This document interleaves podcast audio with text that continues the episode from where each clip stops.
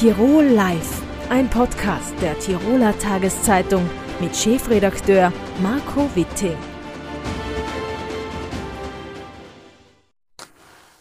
Reinhard Klier ist seit Montag Sprecher der Tiroler Seilbahner und jetzt bei mir im Studio. Herzlich willkommen. Vielen Dank für die Einladung. Herr Klier, warum stellt man sich als erfolgreicher Unternehmer in, für die Branche in den Wind und in die Öffentlichkeit? Ja, also es war jetzt äh, nicht aus Langeweile. Ich hab, bin an sich recht gut ausgelastet, ähm, aber äh, es ist halt dann immer wieder die Frage, äh, wer, wer macht solche, solche Positionen. Wie bei vielen Führungspositionen ist das jetzt nicht so, dass da dann eine, eine lange Schlange an Bewerbern steht. Und äh, ich glaube, dass es äh, der Seilbahnbranche gut tut, auch äh, sich einer sachlichen Diskussion zu stellen. Und äh, ich, bin, ich glaube, dass ich dazu einen Beitrag leisten kann, äh, dass wir die Diskussion versachlichen und dass wir in vielen Punkten, wo wir vielleicht die Argumente sogar auf unserer Seite haben, das noch ein bisschen besser kommunizieren können. Wo sehen Sie die größten Herausforderungen für Sie in dieser Funktion? Ähm, werden wahrscheinlich mit Ihrem Brotberuf als äh, Seilbahner dann äh, mit einhergehen, aber was sind die Themen, die Sie jetzt angehen wollen?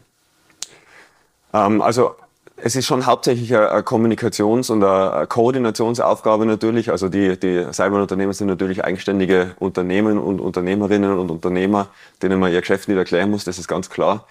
Äh, es geht darum, ähm, in dieser sozusagen zum Teil sehr emotional geführten Diskussion, speziell auch in Tirol, äh, dieser Balance zwischen ähm, Natur, Lebens- und Wirtschaftsraum, äh, die Position der Seilbahnwirtschaft einzubringen, zu vertreten, aber auch dann auf einer sachlichen Ebene die besten Lösungen zu finden. Das sind oft Interessensabwägungen, wie es ja auch zum Beispiel im naturschutzrechtlichen Genehmigungsverfahren ist, der Kern davon eine Interessensabwägung zwischen einer möglichen Beeinträchtigung der Interessen des Naturschutzes und dem öffentlichen Interesse. Also dieses Spannungsfeld findet sich auch in den Genehmigungsverfahren wieder und in der öffentlichen Diskussion in Tirol sehr emotional, weil der Skisport bei uns halt so eine große Bedeutung hat.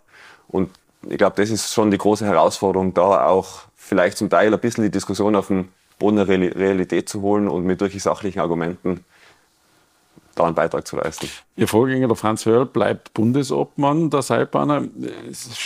Können Sie da ein bisschen im Windschatten jetzt dann Sie mal ein bisschen reinfühlen in die, in die Position oder wie stellen Sie sich denn das vor? Oder werden Sie gegebenenfalls vielleicht auch eine konträre Position einnehmen zum Franz Hörl? Also konträre Positionen habe ich jetzt äh, in Wahrheit noch nicht viele äh, erkannt. Wir haben vielleicht äh, oder wir haben sicher unterschiedliche, unterschiedliche Art und Weise, an die Dinge heranzugehen. Aber grundsätzlich ist beim, auch beim Franz ja der, der, der, der Antrieb schon die Überzeugung, dass die Seilbahnen einen wichtigen wirtschaftlichen Beitrag in den ländlichen Regionen leisten. Davon bin ich auch überzeugt. Äh, also konträre Positionen sehe ich da keine. Ich meine, ich habe es vielleicht ein bisschen leichter, weil ich habe jetzt keine sozusagen parteipolitische Agenda zu vertreten. Äh, ich kann da meinen Fokus wirklich auf die, auf die Seilbahnwirtschaft legen äh, in der Aufgabe.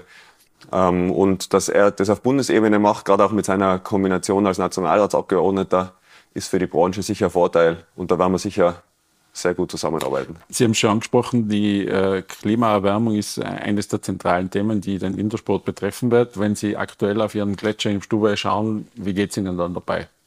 Ja, also auf die Gletscher sieht man den Klimawandel. Das ist wie ein Thermometer, das die Klimaveränderung uns, uns zeigt. Und das ist natürlich äh, auf der einen Seite beeindruckend, dass das doch in einer solchen äh, Geschwindigkeit, also ich bin ja studierter Geologe, der geologische Zeiträume sind ja normalerweise Jahrtausende, aber die, die, der Gletscherrückgang als äh, landschaftsprägende Entwicklung äh, geht doch viel schneller vor sich.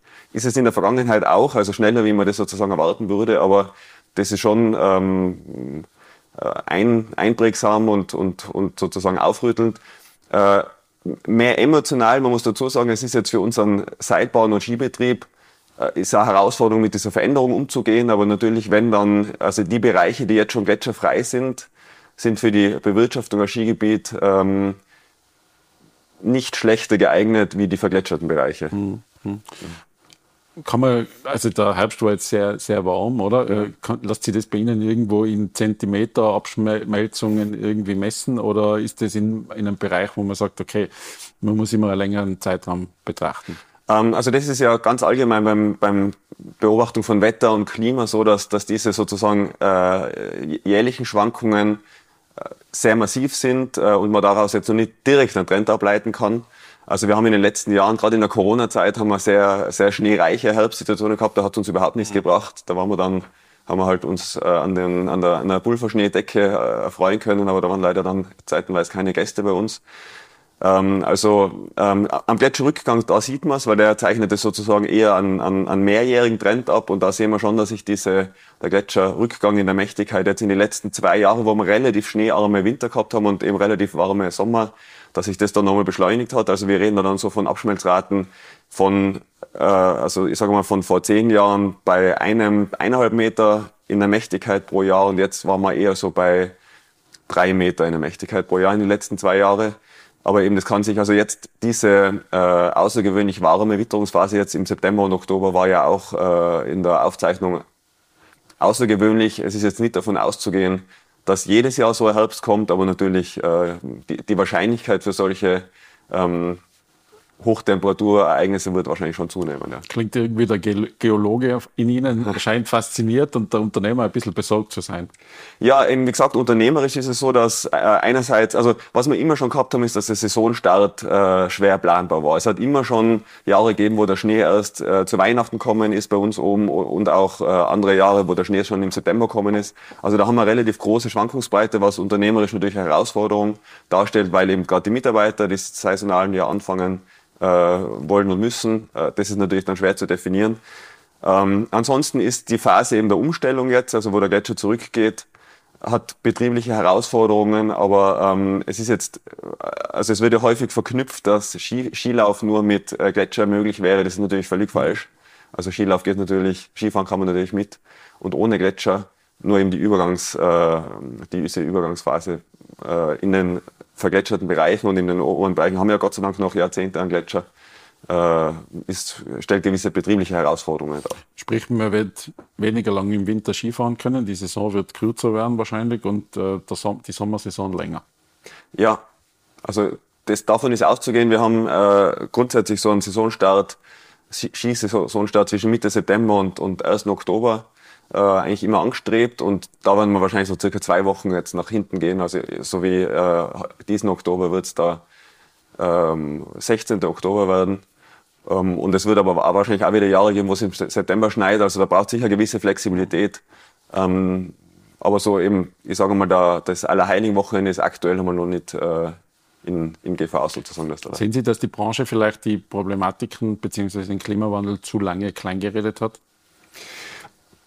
Also kleinreden würde ich da gar nicht sagen. Ähm, die, die, Frage ist ja, passt man sich an, äh, wenn die Veränderung eintritt, ähm, oder was sollten wir jetzt im Vorfeld für Anpassungen treffen? Also beispielsweise, wenn sich die Saisonlänge verkürzt, dann werden wir natürlich auch die, äh, die Mitarbeiter ähm, später äh, im Betrieb einstellen. Also zum Teil kommt mir vor, es, wird, es gibt so eine gewisse Erwartung, dass wir jetzt so quasi den Skibetrieb einstellen sollten, weil es vielleicht in 50 Jahren nicht mehr zum Skifahren geht. Äh, also ich glaube, diese sozusagen vor, äh, diese Erwartung, dass da was im Vorhinein äh, vorweggenommen wird, Entwicklung, das wäre jetzt auch nicht zielführend. Grundsätzlich nehme ich in der Branche schon, äh, ähm, also wir leben ja mit der, und leben und arbeiten mit der Natur und da gibt es schon eine große Sensibilität für Veränderungen. Und es gibt auch ja keine äh, Destinationen, die sich nicht äh, massiv Gedanken über das Sommerangebot machen. Da sind auch wirklich tolle Angebote entstanden. Also dieser Eindruck, dass man da immer am, am, am, am Erfolgsmodell festhaltet, krampfhaft, ist meiner Meinung nach falsch. Skifahren ist aktuell noch das Zugpferd Nummer eins, aber es gibt absolut eine Bereitschaft in der Branche auch, eben zum Beispiel die Sommersaison attraktiver zu machen. Und das ist auch erfolgreich passiert. Die Sommernächtigungen gehen nach oben, die Sommereintritte gehen nach oben. Ähm, genau, es gibt alle möglichen Angebote von Bikeparks bis Familienangebote am Berg. Also ich glaube, die Branche ist da durchaus bereit, die, die, die Klimaveränderung, die in den nächsten Jahrzehnten auf uns zukommen wird, mit, mitzugehen. Sie haben bei Ihrer Bestellung gesagt, man muss die Anreise ökologischer machen, der Gäste. Da hat man sicher noch absolut Verbesserungspotenzial. Mhm. Was wären da die Ansätze? Viele Versuche, die Gäste mit, mit der Bahn herzuholen und dann weiter zu transportieren, sind schon gestartet und dann eigentlich gescheitert. Äh, also das ist ganz ein wichtiger Punkt, auch in, zur Versachlichung der Diskussion. Da gibt es vom Umweltbundesamt eine Studie, die verschiedene Urlaubsformen äh, untersucht. Und letztendlich ist es so eben egal, ob man auf Strandurlaub fährt, Skiurlaub, äh, Kulturreise oder, oder, oder Kongress. äh, die Anreiseart und Anreisedistanz ist, was die CO2-Emissionen betrifft, der wesentliche Faktor. Also das muss man mal festhalten. Die Aktivität, ob es dann im Skifahren ist oder, oder Schwimmen oder Wellness oder was auch immer oder Wandern, äh, spielt da gar nicht mehr so die große Rolle. Und dann dazwischen ist noch die Beherbergung, wo es aber auch eben schon äh, in Tirol aufgrund von einerseits der Auslastungssteigerung in den letzten Jahrzehnten und andererseits auch äh, Gebäudedämmung und so weiter, äh, ist im Bereich Beherbergung tatsächlich eine, eine, eine wesentlich höhere Energieeffizienz erreicht worden. Bei der Anreise ist es so, ähm, also es gibt die Initiative mit der ÖBB zum Beispiel, die wird auch schon immer mehr wahrgenommen, aber ist natürlich noch ein relativ kleiner äh, Prozentsatz. Ähm, dazu kommt noch Elektromobilität. Also es kommen natürlich, wie äh, sozusagen dieser Wandel innerhalb der EU ja relativ intensiv, muss man sagen, wenn man ans Verbrenner ausdenkt, doch äh, vorangetrieben wird. Also an, von dieser Entwicklung, die wird ja auch bei der Anreise in den Urlaub dann mit, mitgehen. Und da muss man schon sagen, wir haben natürlich den Vorteil, äh, dass die meisten Gäste zu uns aus äh, Mitteleuropa kommen. Also wir können dann, wenn dieser Mobilitätswandel und da müssen wir halt mit den entsprechenden Angeboten mitziehen, also sprich eben äh, vereinfachte Zuganreise mit Shuttle zum Hotel, Skibus, kostenlose Skibusangebote vor Ort gibt es eigentlich schon in den meisten Regionen, Elektro, Ladeinfrastruktur und so weiter, müssen wir da mit, äh, auf jeden Fall mitziehen. Und dann äh, können wir immer sehr stark CO2-reduzierte Anreise anbieten. Da tun sich natürlich äh, Destinationen, die vorwiegend per Flugzeug erreicht werden, äh, wesentlich schwerer, diesen, diesen Wandel mitzugehen. Also ich bin da eigentlich der Meinung, dass wir das in Zukunft zu einem Wettbewerbsvorteil äh, machen können, diese Anreisemöglichkeiten in die alpinen Wintersportdestinationen. Erklär, letzte Frage. Muss man am Seilbahn erstellen, braucht es in Tirol mehr Lifte? Ähm, Oder neue Lifte. auch, ein wichtig, auch ein interessanter Punkt. Äh, die, An die Anzahl der Anlagen in Tirol ist ja rückläufig. Äh, wir haben 18 Prozent weniger Anlagen als zum Höhepunkt von äh, vor 30 Jahren. Muss man aber dazu sagen, weil viele Bürgermeisterlifte jetzt dann wegfallen. Ja, und es sind natürlich auch Schlepplifte durch Sesselbahnen ja. ersetzt worden. Also, zwei Schlepp also die, die Beförderungskapazität ist gestiegen, aber die Anzahl der Anlagen ist zurückgegangen. Also zumindest der Eindruck, dass jetzt bei uns äh, irgendwie eine Tendenz bestehen würde, dass auf jeden Gipfel eine Seilbahn geht, das ist eindeutig falsch. Äh, es gibt auch das Bekenntnis im Tiroler Seilbahn- und Skigebietsprogramm, wo ja auch die Seilbahnbranche mit am Tisch sitzt, dass es keine neuen Skigebiete äh, geben soll. Das ist, glaube ich, auch. Also in dieser Diskussion muss man schon sagen, ein paar, ein paar Eckpfeiler sind schon eingeschlagen, die sind unstrittig. Es gibt keine neuen Skigebiete auf der einen Seite. Ich würde sagen, auf der anderen Seite äh, gibt es schon auch das Bekenntnis, dass man innerhalb der Skigebiete Qualitätsverbesserungen und Instandhaltungen machen darf. Also ich würde mal sagen, die zwei, auf die zwei Pfosten können wir uns einigen. Ähm, neue Anlagen, ähm, also wie gesagt, äh, neu, erschließ, neu erschlossene Skigebiete keine. Ähm, dann innerhalb der Skigebiete würde ich sagen, Qualitätsverbesserungen auf jeden Fall. Und dann gibt's eine Handvoll äh, ähm, Projekte, die eh heftig in der Diskussion sind. Da geht's eigentlich um Verbindungsbahnen. Äh, das ist letztendlich, ähm, muss das jeder Betreiber äh, natürlich selber entscheiden und das, das Naturschutzgesetz und das ÖVP-Gesetz geben dann natürlich die Rahmenbedingungen vor. Ähm, ich frage anders, macht es Sinn, gegen Widerstände aus der Bevölkerung, die vielleicht vor Ort ist, äh, Projekte durchzuziehen? Gerade bei solchen, solchen sehr umstrittenen Zusammenschlüssen äh, von Bahnen? Mm, durchzuziehen, also ich glaube, ich glaub, man wird es gegen, gegen, gegen den Widerstand der Bevölkerung vor Ort gar nicht durchziehen können. Und es gibt da auch kein Beispiel, meiner Meinung nach, dafür, wo so ein Projekt gegen den Widerstand der Bevölkerung vor Ort äh, durchgezogen worden wäre. Ähm, ich ich glaube, die Frage ist eher, wenn es jetzt so sehr umstrittene Projekte sind, äh, ob man nicht irgendwann einmal auch sagen muss, die Realisierungswahrscheinlichkeit ist so gering, äh, dass man das Projekt vielleicht dann auch zurückzieht. Mhm. Ähm, das ist vielleicht eher so, äh, also mir sind jetzt wenig Seilbahnprojekte aus den letzten Jahren, würden mir einfallen, wo wirklich äh, sowas dann zu einem erfolgreichen mhm. äh, Ende geführt hätte. Mhm. Aber auf der anderen Seite bringen solche Projekte natürlich eine sehr starke immer Mobilisierungsmöglichkeit, äh, auch um, um, um Tourismus mhm. äh, feindliche Strömungen eigentlich dann eher anzu, anzufachen. Ja. Herr Claire, vielen herzlichen Dank für den Besuch im Studio. Vielen Dank für die Einladung. Danke. Bettina Philips ist bei uns, alias Spiliv, und ähm, ich heiße Sie herzlich willkommen im Studio. Hallo. Vielen lieben Dank für die Einladung. Hallo. Spiliv, wir schauen jetzt mal zuerst in deine Musik rein und äh, damit wir dann auch wissen, wovon wir sprechen. Sehr gern. Echte Freiheit ist zu sagen, I quit, ich seh's wie Use. Manchmal lieg ich auf der Couch, aber wüsste, was zu tun ist. Häng mit Rudi in der Bude, verschieb alles auf später. Roll die Wahrheit in ein Paper, hör Jet Baker und fühl mich einwandfrei. Alles im grünen Bereich, denn Bukowski hat gesagt, don't try. Also lasse ich, was ich nicht liebe, frei. Glaube mir, ich bleib, was du vielleicht nie erreichst. Ich nehme mir Zeit, du sagst, ich hab immer frei. Guck, mein größter Flex ist meine Grundzufriedenheit. Und alles, was du weißt, ist nicht alles, was ich glaube. Statt stehen bleiben, völlig lieber auf die Schnauze. Ich gönne mir die Pause 100 Pro, bevor sie wirklich nötig ist. Der Gedanke an die Freizeit deiner Rente tröstet dich. Ich hab aufgehört, mit dir im Hamsterrad zu rennen. Stattdessen angefangen, auf Heuböden zu pennen. Leute sagten, ich bringe die Dinge nicht zu Ende. Aber sagten niemals, was das Ende ist. Das ist der Song Quit. Ähm, was kannst du uns darüber erzählen? Puh, äh, I Quit ist ein Song übers Aufgeben und dass das manchmal das Richtige ist. Über Nein sagen zu Dingen, die man nicht machen will und über Dinge loslassen. Du willst aber nicht aufgeben mit der Musik, sondern eigentlich so richtig durchstarten. Ja, die Musik liebe ich ja, natürlich.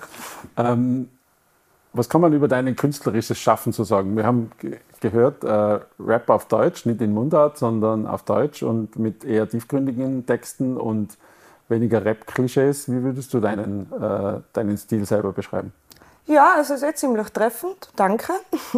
ähm, ich denke sehr selbstkritisch und, und äh, mit mir selbst im Reinen, aber ähm, ja, auch mit Fokus auf die Lyrik und ähm, auf, einen positiven, auf eine positive Grundstimmung.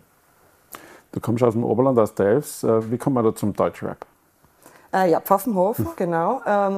Mal durch, durch Freundeskreis und ähm, persönliche Präferenzen. Ich habe ganz viel ähm, Deutschrap gehört und war in der Hip-Hop-Szene als Kultur viel unterwegs, in Jugendhäusern und so.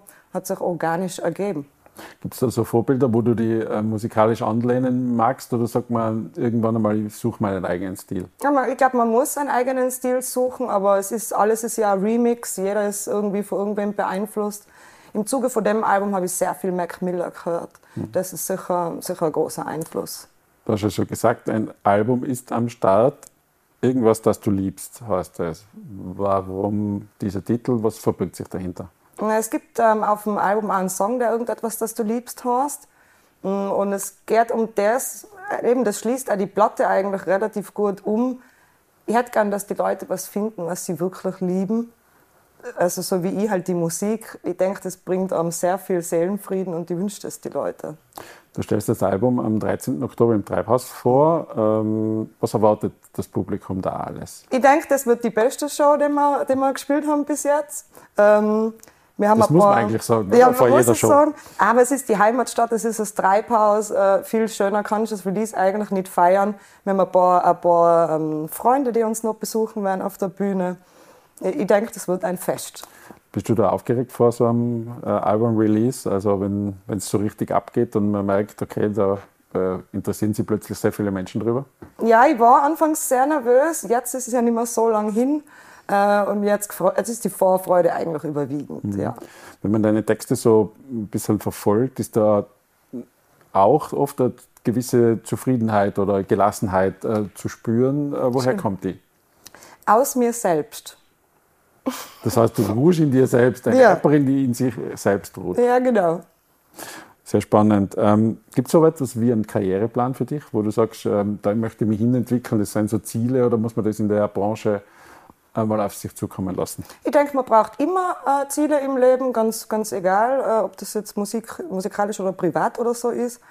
Ähm, ich würde mich freuen, wenn die Band mit mir weiterhin äh, Musik äh, produziert und mit mir live spielt. Ein Träumchen war mal so ein richtiges Orchester, vielleicht in so einem schönen ähm, Theater oder so, mhm. mit roten Stühlen. Das war, das war total lässig. Aber im Grunde bin ich eigentlich höchst zufrieden. Das schon angesprochen. Ähm eine Band war im Spiel bei diesem Album. Ähm, das ist nicht unbedingt das, was man sich mit Rap äh, so, so vorstellt oder verbindet. Wie ist das zustande gekommen? Hm, ich wünsche mir das schon ganz lang. Hm, ich konsumiere sehr viel Jazz, Blues, Funk, alle möglichen äh, Musikrichtungen. Und ähm, ja, das war ein Herzenswunsch eigentlich. Und ich habe äh, großes Glück gehabt mit den Musikern, die ich da gefunden habe, äh, dass die das mit mir gemacht haben. Und ich denke mir, eine gute Balance zwischen Ruhe von der Band, wenn ich rap und umgekehrt, also dass jeder so seinen Raum äh, hat, also ich finde die Energie großartig. Und ich denke, man hat äh, mit dem Album auch bewiesen, dass äh, Rap auch anders kann. Mhm. Woher kommen die Texte? Wie, wie kommst du da drauf? Wie äh, stück, stückelst du das zusammen vielleicht? Äh, ich mache das eigentlich immer relativ, äh, relativ strukturiert. Ich schreibe ausschließlich zu Hause. Ich tippe nichts ins Handy oder schreibe irgendwas irgendwo auf. Oder halt im Studio. Und es ist, ähm, ich mache das jetzt doch schon fast zehn Jahre. Ähm, manchmal fließt es und der Song ist in zehn Minuten fertig, manche Songs dauern auch drei Monate. Das ist ganz, ganz unterschiedlich. Hm. Wie schwer ist es als Tiroler Künstlerin, ähm, da nationale Aufmerksamkeit zu bekommen? Du bist jetzt bei FM4 der Künstler des Monats sozusagen. Mhm. Ähm, wie schwer ist es einerseits? Was kommt da alles damit dazu? Äh, das kann ich nicht beantworten. Ich denke, da ist viel Glück im Spiel ähm, und vielleicht auch die richtige Zeit, der richtige Zeitpunkt. Ähm, ob das jetzt schwer oder leicht ist, das ist mir jetzt alles relativ, das ist jetzt für mich persönlich hat es relativ leicht mhm. angefühlt. Mhm. Das heißt, es macht jetzt auch gar nichts mit dir, oder? Also wenn äh, plötzlich da Aufmerksamkeit da ist? Ja, ich denke, man muss äh, in so Phasen der höheren Aufmerksamkeit ähm, sich bewusst ein bisschen unten halten. Mhm. Was, ich finde es wunderschön, also wirklich, aber ähm, ich denke, man muss am Boden bleiben. Gibt äh, überraschend äh, aus dem Oberland sehr viele äh, Bands die, oder, oder, Künstler, die äh, in die Rap-Schiene gegangen sind. Ähm, woher kommt das? Hast du eine Erklärung dafür? Mm, Hip-Hop ist eine riesige, eine riesige Szene, äh, umfasst ganz viele Dinge. Ich, ähm, warum das jetzt im Oberland oder im Unterland weniger oder mehr ist, kann ich schwer beantworten. Mhm. Aber wie würdest du selber beurteilen, wie schwer ist es als Künstler in Tirol äh, auf dieser Schiene dann irgendwie davon zu leben, beziehungsweise da äh, erfolgreich zu sein? Ja, davon zu leben kommt immer darauf an, wie viel Lebenserhaltungskosten man natürlich hat. Ähm, ich denke, es ist ähm, überall schwierig mit von Kunst, egal welche Kunst, ähm, wirklich so ein standardisiertes, ähm, finanziertes Leben äh, mhm. Zu erzeugen. Also ich habe auch einen Hauptjob, ich bin Fotografin hauptberuflich und das finanziert sich dann mhm. so ein bisschen gegenseitig. Letzte Frage, dein neues Album, ähm, wo kann man das überall bekommen? Ähm, immer bei allen Live-Shows natürlich. Das ähm, ist der bevorzugte Weg. Da gibt es einen Sanctus, wenn man will. Und schon bei, äh, über die Homepage unserallereins.com. Billy, vielen herzlichen Dank für den vielen Besuch. Vielen Dank für die Einladung, war äußerst angenehm. Dankeschön. Tirol Live, ein Podcast der Tiroler Tageszeitung. Das Video dazu sehen Sie auf tt.com.